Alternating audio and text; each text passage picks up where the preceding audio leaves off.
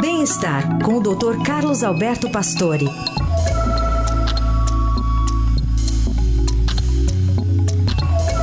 Hoje o Dr. Pastore nos fala da relação entre as mudanças de temperatura e as inflamações das vias aéreas. Bom dia, doutor.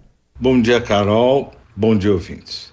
Realmente, as mudanças da temperatura favorecem as inflamações do sistema respiratório. A entrada do tempo mais frio, ar mais seco, favorece as inflamações respiratórias. Uma das mais comuns é a rinite, inflamação da mucosa que reveste a cavidade nasal Sintomas são bem conhecidos: obstrução e congestão nasal, secreção e corrimento nasal, além dos espirros, coceira e diminuição do olfato.